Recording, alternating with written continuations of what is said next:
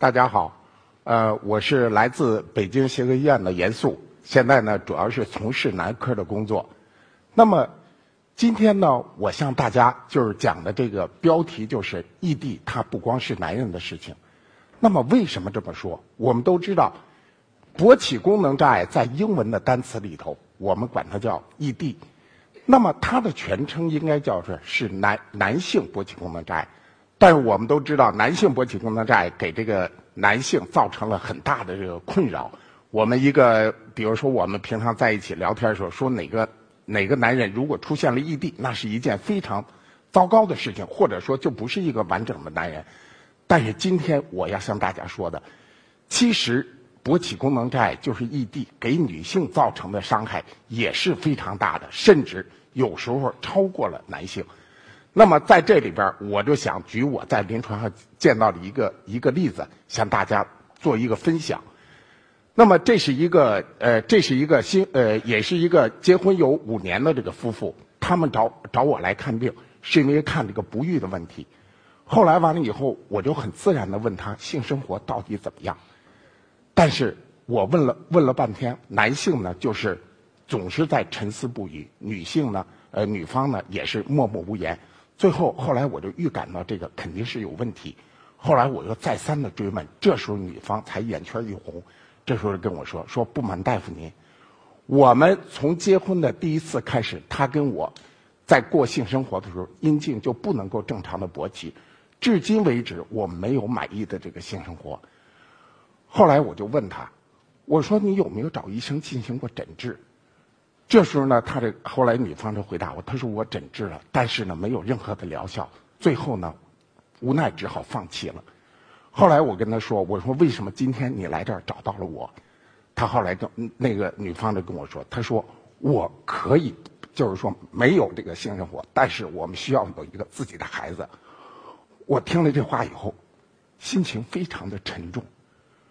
啊，心情非常的沉重。另外一个就是另外一对夫妇。也是我在这个临床诊疗中碰到的这个患者，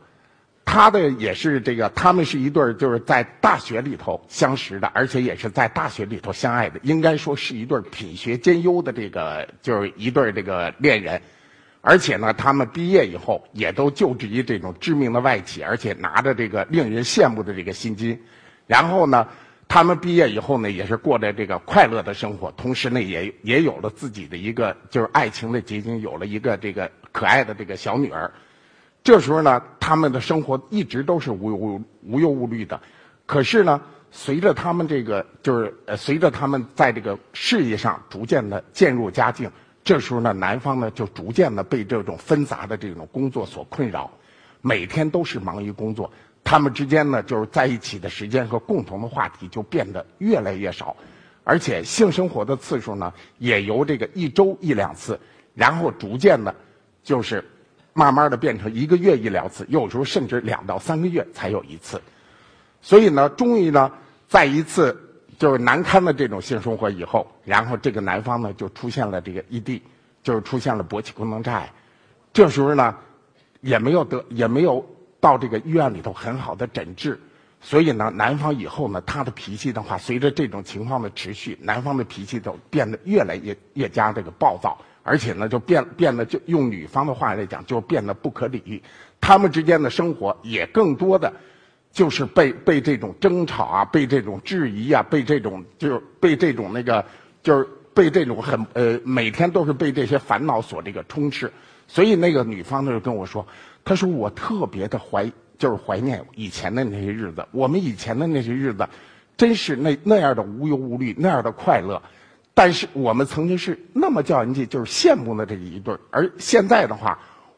我们的一切都是我预先没有料想到的。而且，如果假如这种情况如果持续的话，我不知道将来我如何去面对。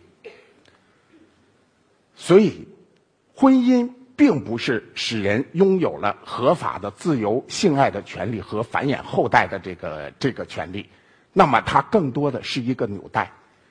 它把这个男女双方紧紧的维系在了一起，而维系它的基本的条件是关爱，是是是是是给予，而不是索取。当这些基本的条件都不存在了，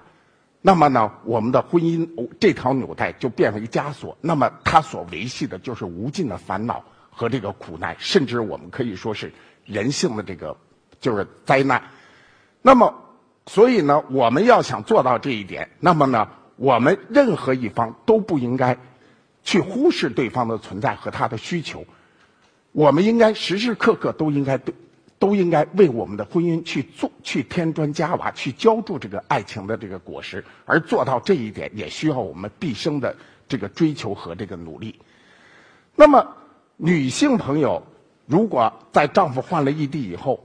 她的这个就是对她的这个心理感受，也有这么几种心理心理的感受。而恰恰这样的话，是对女方造成了很大的这个伤害。比如说，我们在和这个。呃，女方的这个就是异地的那患了这个勃起功能障碍的这个呃朋友的这个妻子在进行的访谈中，我我们发现最多的这个妻子还是选择了默默的忍受，啊，这和我们东方女性的这个美德和这个西方还是不一样的，所以呢，他们的他们就是说呢，知道可能妻子呃就是丈夫可能会有这样的问题或者那样的问题，但是呢，他们还是期待着丈夫能够自然的痊愈。啊，就像我们呃刚才在这个我开开始谈到的这个不育的那个那个妻子，还有就是我们在这个有一个呃有一个有一本书叫《临界婚姻》那里边美丽漂亮的那个就是那个王小李那心理医生，他所选择的是是那样。那么还有另外就是很多这个妻子就是觉得自己在这个丈夫中的心目心目中已经失去了魅力，或者说我的地位已经大不如前了。或者说呢，干脆就是怀疑自己的丈夫有了外遇，所以呢，这样呢所伴随的就是猜忌呀和这个怀疑，还有就是，还有就是这个就是夫妻之间的这个大战。另外还有一部分呃妻子，她在无法忍受的时候，她就选择了这个出轨。所以呢，就像我们临界婚姻中的这个呃所描述的，王小李呢在面对这个性爱的这个婚外性爱的诱惑的时候，他的理智。告诉他是不能够这样做，但是他的肉体似乎已经脱离了理智的这个约束，而而一步一步的走向了这个放纵的这个境地。所以呢，我们在这个在这个治疗在治疗方面，我们也曾经就是有很多这个呃很多这个治疗方面，我们也呃也是可以看出来。那么女性在这个治疗异地方面，她们如果能够积极的面对。能够和这个丈夫一起好好的去这个去面对这个问题的时候，那么他的男性的话，一般呢他都能够正视自己的问题，而且能够很好的去面对这个问题，去好好的去寻找对策，解决自己这个解决自身存在的问题。而当女性采用那种讽刺啊、挖苦，啊甚至。甚至这个，甚至这个采用离异啊这种来进行威胁中，男方大多数都采用的是这种自暴自弃，甚至是，甚至是就不予治疗的这种态度。所以呢，我们我在我的门诊中也经常碰到这种，